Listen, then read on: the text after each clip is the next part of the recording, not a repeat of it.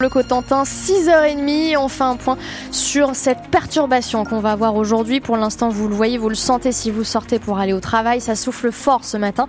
Des rafales de vent entre 90 et 100 km heure. Prudence donc si vous sortez de la pluie sur tout le département qui devrait se calmer en cours d'après-midi. Donc sortez la parka ce matin. Et des températures entre 6 et 7 degrés. Notez par exemple 6 ce matin à Coutances ou encore au Pieux.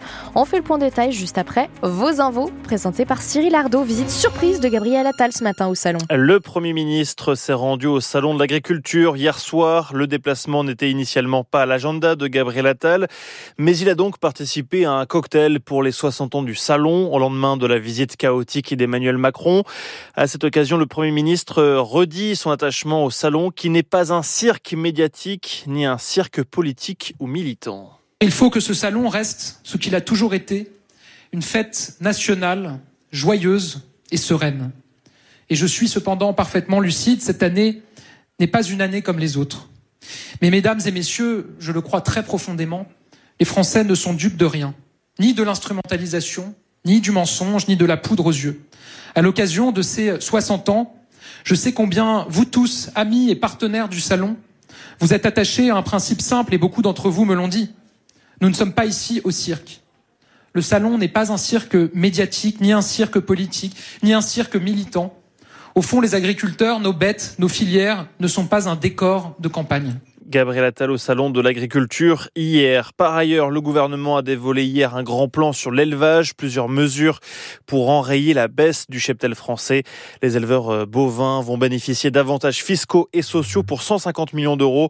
L'exécutif veut aussi améliorer l'image de la viande avec une campagne de communication ou encore l'interdiction d'appeler euh, des steaks ou bacon végétaux euh, ainsi. À la une également ce matin, une nouvelle plainte déposée contre Gérard Depardieu c'est une décoratrice de cinéma qui l'accuse d'agression sexuelle. Des faits présumés qui remontent au tournage du film Les Volets Verts en 2021. Gérard Depardieu est déjà mis en examen dans une affaire de viol. Quatre personnes tuées hier dans une avalanche au Mont d'Or dans le massif du Sancy dans le Puy-de-Dôme. C'est un groupe de skieurs expérimentés qui a été piégé. Trois personnes s'en sont sorties indemnes. Une enquête est ouverte par la brigade de recherche d'Issoire et par le peloton de gendarmerie de haute montagne.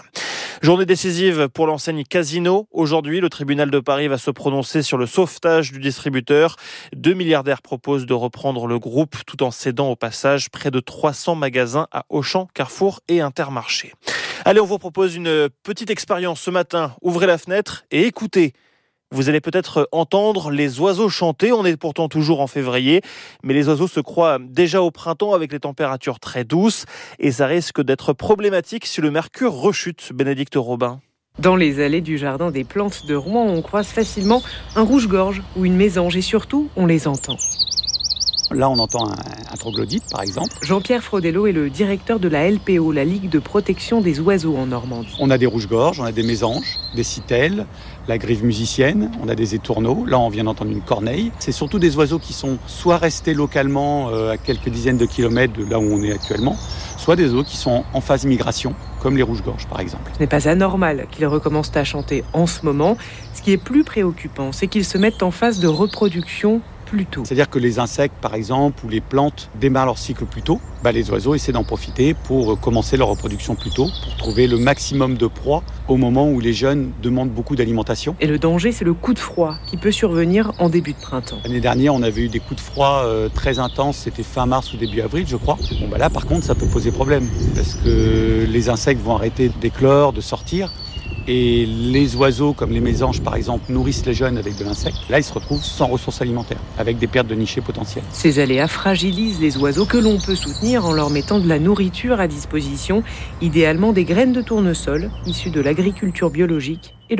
Bénédicte Robin de France Bleu Normandie. Attention si vous êtes dans le Pas-de-Calais ou la Gironde, ces deux départements sont concernés aujourd'hui par une vigilance orange au cru. La vigilance vient en revanche d'être levée pour les Deux-Sèvres. En rugby, la déception après le match des Bleus hier contre l'Italie lors du tournoi des Six Nations. Jamais la France n'avait fait match nul contre ce pays. Résultat de 13 partout. Et puis fin de la 23e journée de Ligue 1 hier. Toulouse a battu Lille 3 buts à 1. Match nul 1 partout entre entre le PSG et Rennes. Marseille a battu Montpellier 4 buts à 1. Le record du plus grand Lego du monde a-t-il été battu à Brest ce week-end? Les organisateurs attendent en tout cas le résultat. 8 à 10 000 personnes ont participé à la construction d'une fresque de 21 mètres de long sur 1 mètre 84 de haut qui représente un bateau. 250 000 briques ont été nécessaires. FranceBleu.fr À écouter, à réécouter, à voir et à revoir, à lire et à relire. Tout France Bleu est sur FranceBleu.fr.